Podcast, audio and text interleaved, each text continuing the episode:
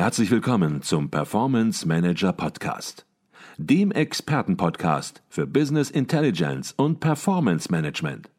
Inspirationen, Know-how und Impulse für Controller und CFOs, die noch erfolgreicher sein wollen. Ihr heutiger Gastgeber Peter Blum.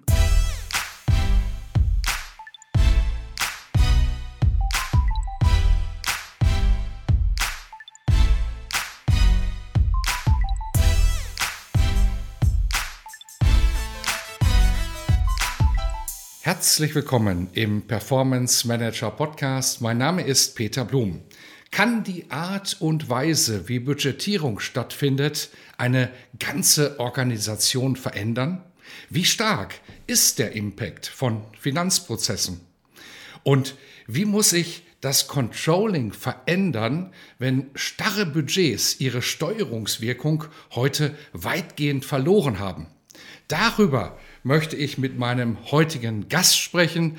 Svenja Amrein ist Enabler im Enterprise Center of Excellence und damit auch verantwortlich für die strategische Planung der Roche-Gruppe. Doch bevor wir tief ins Thema einsteigen, zunächst mal herzlich willkommen im Performance Manager Podcast Svenja Amrein.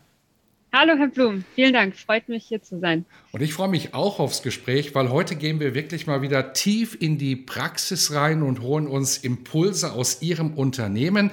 Das Unternehmen werden viele vom Namen her kennen, aber vielleicht macht es Sinn, ganz am Anfang des Podcasts zunächst mal ein bisschen das Unternehmen vorzustellen und vielleicht können Sie auch ein bisschen was über sich sagen. Ja, absolut, sehr gerne. Also ich fange mal mit dem Unternehmen an und dann sage ich was zu mir.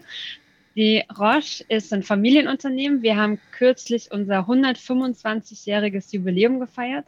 Wir sind auch heute noch in der Mehrheitsbeteiligung von der Familie und wir sind ein Pionier in der Gesundheitsbranche. Wir sind das einzige Unternehmen, das Pharma und Diagnostik unter einem Dach vereint. Wir haben über 100.000 Mitarbeitende weltweit und wir haben letztes Jahr knapp 14 Milliarden Schweizer Franken in der Forschung investiert. Für uns ist Forschung wirklich wichtig. Wir sind ein Unternehmen, wir möchten Innovation auf den Markt bringen, um dem Patienten wirklich neuen Mehrwert zu liefern und auch Nachhaltigkeit ist für uns sehr wichtig. Wir sind seit vielen Jahren führend im Dow Jones Sustainability Index und werden da regelmäßig als eines der nachhaltigsten Gesundheitsunternehmen geführt und eingestuft. Und ähm, auch da sind wir natürlich sehr stolz drauf. Zu mir, Sie haben es schon gesagt, ich bin Enabler im Enterprise Center of Excellence das ist eine Organisation von ungefähr 120 Menschen. Wir haben sehr viele Headquarter und Global, Global Function Aktivitäten unter diesem Dach vereint. Ich bin in dieser Gruppe Teil von eben einem Team Enabler. Unsere Aufgabe ist es, das Team und die Organisation zu befähigen, erfolgreich zu sein. Ich werde nachher auch noch mal gerne ein bisschen tiefer dazu einsteigen, was genau das bedeutet. Und ich bin auch verantwortlich für die Kurz- und Mittelfrist, ähm, die Lang- und Mittelfristplanung der Roche-Gruppe und ähm, moderiere da regelmäßig auch Dialoge zwischen unserem Gruppen-CFO und den Divisions-CFOs, wo wir uns über die aktuelle Situation austauschen. Mhm. Sie haben es gesagt, wir werden gleich noch tiefer, richtig tief ins Thema einsteigen. Jetzt haben wir uns ja auf dem Kongress der Controller 2022 in München kennengelernt und da haben Sie auch einen Vortrag gehalten. Und der Vortrag, der lautete, wie Budgetierung eine ganze Organisation verändern kann. Sie meinen natürlich Ihre Organisation, Ihr Haus, Ihre Umsetzungen, Ihre Veränderungen in der Planung, in der Budgetierung. Vielleicht fangen wir mal ganz, ganz vorne an, ohne direkt so tief einzusteigen. Wenn Sie darüber nachdenken, welchen Einfluss Finanzprozesse auf ein Unternehmen haben können, wie würden Sie das einschätzen, ganz generell gesprochen? Ja, also ehrlich gesagt würde ich sagen, wir haben viel mehr Einfluss in Finance, als wir manchmal glauben. Finanzprozesse bestimmen, in welcher Granularität geplant wird, klar, das ist noch sehr offensichtlich. Aber auch welche Informationen für Entscheidungen herangezogen werden. Wir beeinflussen auch, wie viel gewagt wird, weil im Prinzip davon abhängt, wie viel Abweichung zum Plan überhaupt zugelassen wird, wie hierarchisch ein Entscheidungsprozess abläuft, wird durch sehr viele Budgetprozesse bestimmt und auch ein Stück weit, wie hierarchisch eine Organisation sein muss, hat in nächster Näherung auch was mit den Finanzprozessen zu tun. Also man könnte sagen, ziemlich viel. Viel mehr als viele von meinen Kollegen, wenn man sich unterhält, manchmal so sagen. Ich persönlich habe das auch nie so richtig auf dem Radar gehabt, bis wir angefangen haben, in der Pharma-Division einen großen Teil der Finanzprozesse, der Planungsprozesse zu verändern. Und da habe ich dann erstmal gemerkt, was für einen Einfluss wir haben und auch, wie viel Zeit unser Business hat, sich mit dem Business, also mit den Kunden, mit den Stakeholdern, mit Innovation zu beschäftigen, hängt davon ab, wie viel Zeit sie mit Finanzprozessen verbringen müssen. Je mehr Zeit sie in Budgetierung oder sonstigen Meetings verbringen, umso weniger haben sie mit ihrem Kunden und umgekehrt je schlanker wir uns aufstellen können, umso mehr Zeit hat das Business eigentlich für Innovation, für Kundenkontakte, für Stakeholder-Interaktionen und so weiter. Mhm. Jetzt haben Sie es gesagt, Sie haben Finanzprozesse in den letzten Jahren stark verändert und jetzt ist es auf der anderen Seite natürlich so, dass es Reporting, Planning, Forecasting natürlich schon ja sehr lange auch bei Hoffmann La Roche in der Roche-Gruppe gab und auch noch gibt, natürlich nur in veränderter Form. Aber wenn man etwas verbessern will, etwas weiterentwickeln will, dann sollten wir uns zunächst mal anschauen, wie denn der Status in der Vergangenheit war, wenn es um Reporting, Planung und Forecast geht. Wie war da die Ausgangssituation? Mhm. Also ganz grob kann man sagen, wir hatten drei Ebenen, die gibt es auch heute noch, die Filiale beziehungsweise die globale Funktion, die Vision und die Gruppe. Dazu gab es noch eine sehr große Granularität, Kostenstelle, Abteilungen, einzelne Bereiche. Unsere Prozesse waren extrem fragmentiert. Wir hatten eine sehr, sehr fragmentierte Systemlandschaft. Wir hatten sehr detaillierte Datensätze. Wir haben unendlich viele Daten in Monatsscheiben, aber verschiedene Datensätze je nach Planungszyklus abgegeben. Also es war man könnte fast sagen, ein rechter Datenfriedhof, den wir da produziert haben. Und vor allem sehr ressourcenintensiv, weil auf jeder Ebene gab es Abstimmungsdiskussionen, Slides. Wir haben unendlich viele Präsentationen produziert mit noch viel mehr Backup-Slides. Es gab Budget-Reviews. Dann gab es wieder Diskussionen. Wir haben die Performance-Targets verhandelt. Jede Filiale beispielsweise hat ein eigenes Performance-Target. Wir haben ungefähr 200 Filialen. Also wurden auch diese Targets einzeln mit jeder Filiale verhandelt, einmal im Erstellen und dann aber auch am Ende vom Jahr wurde verhandelt, wie jetzt eigentlich wirklich die Performance war. Also Sie können sich vorstellen, wie viel Zeit nur im Unterhalt von diesen Prozessen eigentlich von uns allen verwendet wurde. Mhm. Okay, jetzt sagen Sie, dass eine vorhersehbare Planung mit festen Größen und standardisierten Methoden heute im Prinzip so gut wie unmöglich ist. Wenn man aber so ein bisschen in die Praxis reinschaut, auch bei vielen anderen Unternehmen, auch mittelständischen Häusern, dann erscheint es manchmal so, dass trotzdem noch in den alten standardisierten Modellen und Methoden gearbeitet wird. Da lautet es dann, wir sind ab August bis November in der Planungsphase und ja, können da gar nichts anderes mehr machen. Danach haben wir wieder entsprechend Zeit. Man hat auch das Gefühl, dass man versucht, durch eine immer höhere Detaillierung, immer mehr Aufwand, eine Sicherheit irgendwo in gewisser Weise zu erreichen, die so grundsätzlich vielleicht auch gar nicht mehr möglich ist aufgrund des VUCA-Umfeldes, in dem wir uns bewegen und das ja auch immer massiver wird. Vielleicht können Sie ein bisschen Ihre Beobachtungen zu dem Thema schildern. Ja, absolut. Also ich würde mal sagen, es ist eigentlich ein sehr menschlicher Prozess. Wenn ich was nicht verstehe oder mir unsicher bin, dann mag ich mehr Informationen haben. Das geht uns allen so in allen Bereichen des Lebens. Und natürlich wendet man das gleiche Prinzip dann auch bei der Planung an. Die Zukunft ist ungewiss. Wir begegnen dem dadurch, dass wir häufiger planen, zum, zum Teil detaillierter planen, wir wollen mehr Informationen bereitstellen, um diese Unsicherheit zu überdecken. Nur die Zukunft funktioniert so nicht mehr. Wir haben Krieg in Europa. Wir haben eine hohe Inflation in vielen Ländern. Wir haben eine globale Pandemie, die ehrlicherweise ja immer noch nicht vorbei ist. Gestörte Lieferketten und so weiter. Das sind alles Parameter, die kann ich gar nicht beeinflussen wie kann ich in diesem Umfeld wirklich glauben, dass ich eine total detaillierte Planung erstellen kann, die selbst in der Woche noch Gültigkeit hat. Aber anstatt mich diesem Problem zu stellen, ist es ganz häufig so, dass ich dann halt häufiger plane. Dann plane ich halt jede Woche oder jeden Monat, was auch immer mir da als Zyklus wirklich vernünftig erscheint, anstatt dass man mal einen Schritt zurückgeht und sich überlegt, okay, ich habe hier fünf, sechs, sieben Faktoren, die dazu führen, dass es sehr unsicher geworden ist. Wie kann ich eigentlich anders damit umgehen, dass ich trotzdem noch ein Gefühl habe, wo will ich eigentlich hin, wo geht die Reise hin, Transparenz bekomme über Chancen und Risiken, die mich erwarten. Das ist ja eine durchaus wichtige und sinnvolle Überlegung. Aber wie kann ich das in einem anderen Rahmen gestalten? Das passiert häufig nicht, sondern es wird einfach öfter geplant. Mhm. Okay. Und da haben Sie irgendwann erkannt, das ist nicht der Schlüssel zur Lösung, sondern ganz im Gegenteil.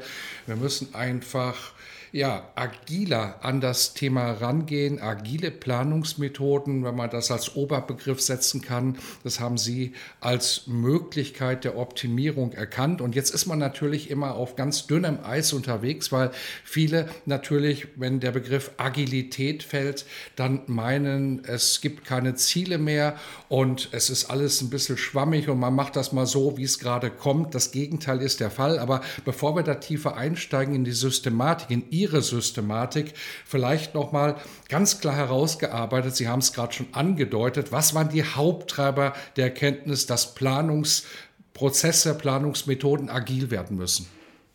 Ja, ich würde sagen, es war vor allem ein Event. Wir hatten einen Event im Mai, wo wir das erste Mal fürs Folgejahr planen sollten. Und das war ein Bottom-up-Event.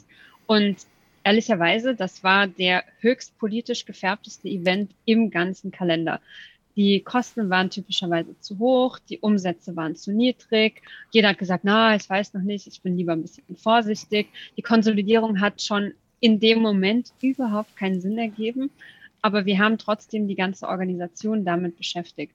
Und in 2018 hat unser Divisions-CFO von der Pharma-Division eben entschieden, das machen wir jetzt mal anders schlechter kann es eigentlich nicht werden. Statt dass wir bottom-up die ganze Organisation beüben, machen sie einen Top-down erste Einschätzung.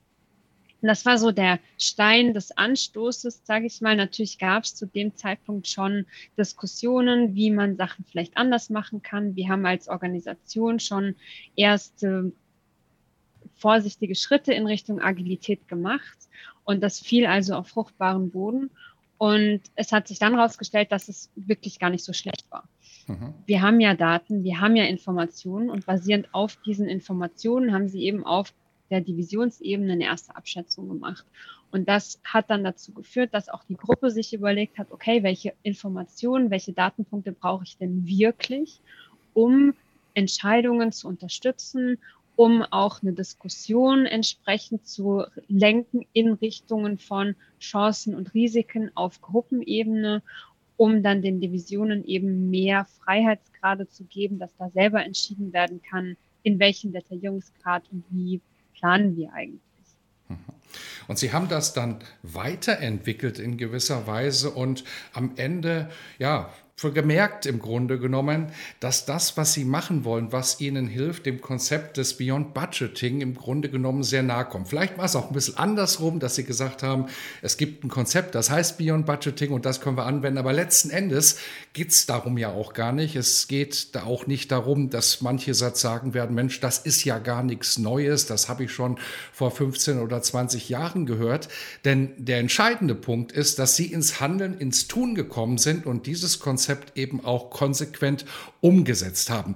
Jetzt werden manche sagen, Beyond Budgeting gehört schon mal, aber ganz konkret verstanden, was hinter dem Konzept ist, habe ich nicht. Welche Prinzipien stecken dahinter? Mhm. Also Beyond Budgeting würde ich fast vergleichen mit dem agilen Manifest, das es ja für Softwareentwicklung gibt. Es legt im Prinzip Leitplanken fest für Agilität. Es geht um gemeinsame Werte und gar nicht so sehr um eine feste Lösung. Es ist ein, ein Prinzip oder eine Methode, die, obwohl sie Beyond Budgeting heißt, eigentlich gar nicht zwangsläufig für Finanzabteilungen ist, sondern man kann sagen, es ist eigentlich eine Unternehmenssteuerungsmethode. Und es ist etwas, was den Anwendenden nicht erklärt, was es zu tun hat, sondern es geht um Prinzipien. Es gibt sechs Prinzipien für Führung und sechs Prinzipien für Performance Management, die wirklich Leitplanken für, in unserem Fall, zukunftsorientierte Finanzabteilungen festlegen. Bei den Leadership-Prinzipien geht es um so Themen wie die Verbindung zum Purpose und dass man wirklich über den Purpose die Mitarbeitenden inspiriert, dass man sich zum den Kundenbedürfnissen wirklich connected, dass man Transparenz schafft über Informationen, um Entscheidungen zu ermöglichen, dass man durch Werte steuert und so eine Art Sense of Belonging für die Organisation wirklich auch ermöglicht.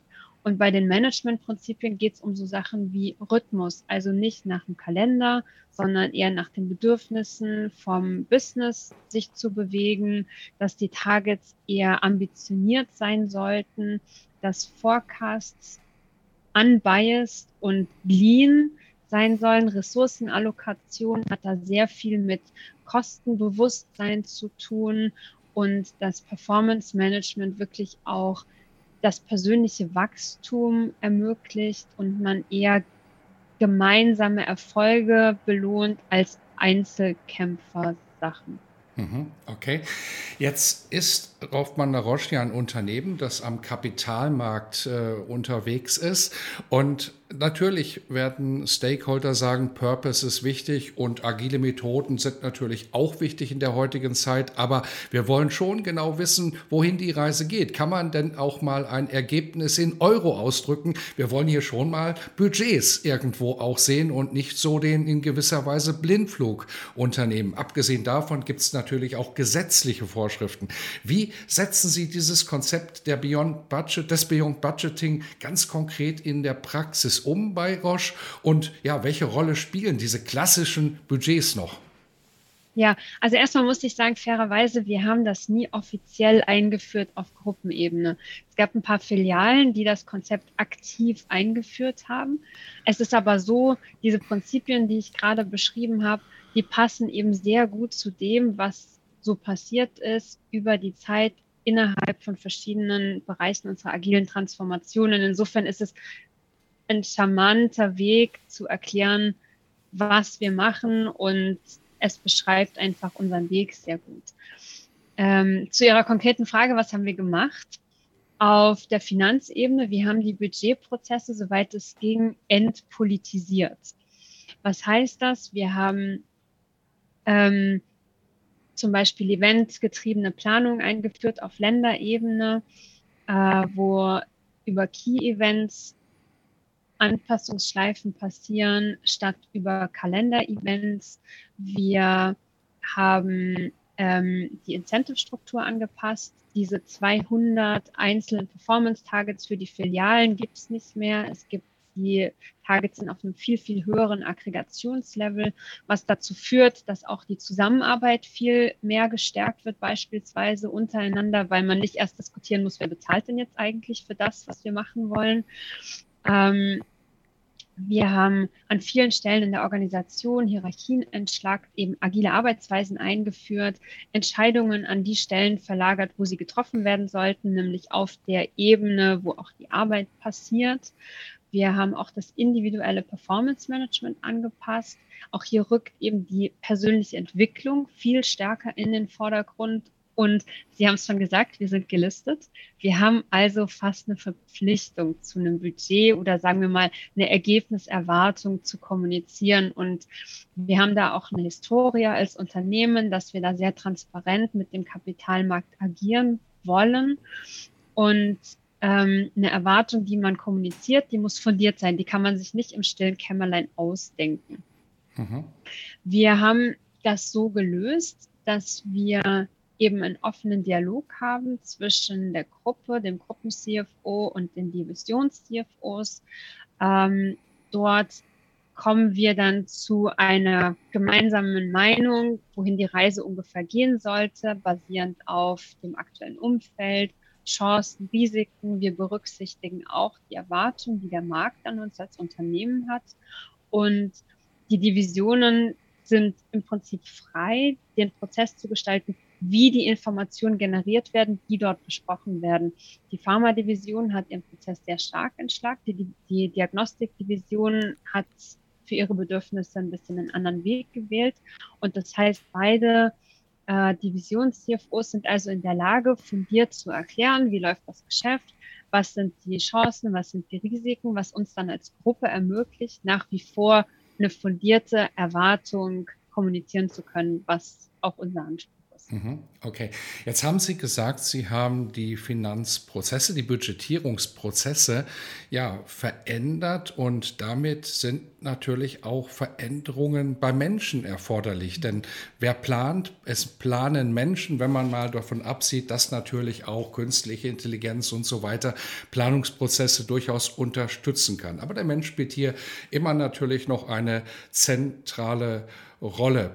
Und wenn es um Menschen geht, dann ist das möglicherweise nicht so ganz einfach, was Sie geschildert haben. Denn Sie haben gesagt, Planungsprozesse wurden entpolitisiert, alles wurde transparent gemacht, Offenheit eine ganz, spielte eine ganz große Rolle, Stärken und Schwächen einzelner ja, Divisions oder auch vielleicht Personen werden sehr transparent dargestellt. Da werden manche sagen, Mensch, das ist mir ein bisschen zu viel Veränderung. Wie hat sich das bei Ihnen dargestellt? Ja, sehr gute Frage. Und ich würde mal eher grundsätzlich antworten, weil das ist natürlich eine Frage, die jedes Unternehmen beschäftigt, das sich auf die Reise von der Transformation macht. Und aus meiner Sicht sind es drei ganz, ganz wichtige Elemente, die man, die man im Kopf halten muss. Einmal ist es die Kultur. Wie hierarchisch bin ich? Wo werden Entscheidungen getroffen? Und wie groß sind die Freiheitsgrade, die eine Person hat? Wir als Unternehmen, wir sind historisch bedingt schon ähm, sehr lange, wahrscheinlich schon immer eher dezentral aufgestellt. Das heißt, ähm, bei uns werden Entscheidungen nicht zwangsläufig vom Headquarter durch auf die Ländergesellschaften gegeben, sondern es wurden schon immer eher Rahmenbedingungen kommuniziert und Länder und globale Funktionen hatten gewisse Freiheitsgrade, das dann für sich auszuspielen. Das hat sicher in unserem Fall genützt, da die ähm, Transformation zu begünstigen. Es geht auch viel um Befähigung von Mitarbeitenden und von Führungspersonen. Eine Transformation in Richtung Agilität bedeutet ja, dass man auch andere Methoden anwendet, aber auch das eigene Handeln und das eigene Mindset zu hinterfragen. Wir hatten, ähm, es ging damit los, dass wir ein Senior Management Training hatten, was sich mit einer neuen Art des Führungsverständnisses beschäftigt hat. Und dieses Training, das wurde wirklich von ganz oben, da waren die höchst Senior Levels zuerst und dann ging das so weiter durch die Organisation, weil Veränderung nur dann nachhaltig geschehen kann, wenn die Führungspersonen da auch hinten dran stehen. Ansonsten gibt es eine Buzzword-Fake-Veränderung, die niemandem was nützt. Und ich habe vorhin gesagt, bei uns geht es eben um Purpose und ich glaube, dass das ein ganz wichtiges Element ist. Ich kann mich eigentlich nur nachhaltig verändern, wenn ich weiß, warum. Nur wenn ich genau weiß, warum, kann ich mich dazu auch wirklich committen. Und wenn ich das nicht mache, wenn es kein klares Warum gibt, keinen klaren Purpose, dann läuft man Gefahr, dass man Buzzwords implementiert, alten Prozessen neue Namen gibt, aber eigentlich keine nachhaltige Veränderung geschieht. Und wir haben 2018 damit angefangen, wir sind heute noch nicht fertig. Das ist auch was, was man vielleicht unterschätzt. Also ich führe ein neues System ein, dann habe ich das System, dann ist das da und dann muss ich das halt machen. Aber wenn man am Mindset, an der Kultur arbeitet, an der Art und Weise, wie man zusammenarbeitet, dann ist das eine Veränderung, die wirklich lange dauert.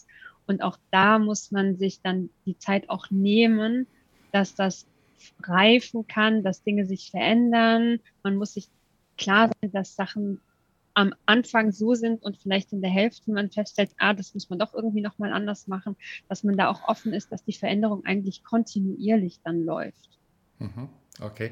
Ich glaube, in dem, was Sie jetzt gerade gesagt haben, da steckt eine ganze Masse drin und so mancher wird den Podcast an dieser Stelle stoppen und wird sagen, Mensch, da muss ich noch mal oder sollte fünf Minuten zurückspulen, denn Sie haben hier so viele Dinge gerade angesprochen, wenn es darum geht, Veränderungsprozesse anzustoßen und häufig werden diese Dinge eben nicht berücksichtigt, sondern die Veränderung wird sozusagen kommuniziert und dann muss das laufen. Dass da aber noch viel, viel mehr mehr hintersteckt, viel mehr Rahmenbedingungen sozusagen geschaffen werden muss, um eine Veränderung, egal welcher Art, erfolgreich umzusetzen. Ich glaube, das haben Sie in den letzten fünf Minuten sehr gut beschrieben und auch in manchen Dingen natürlich nur angedeutet, aber man merkt natürlich, wie viel dahinter steckt.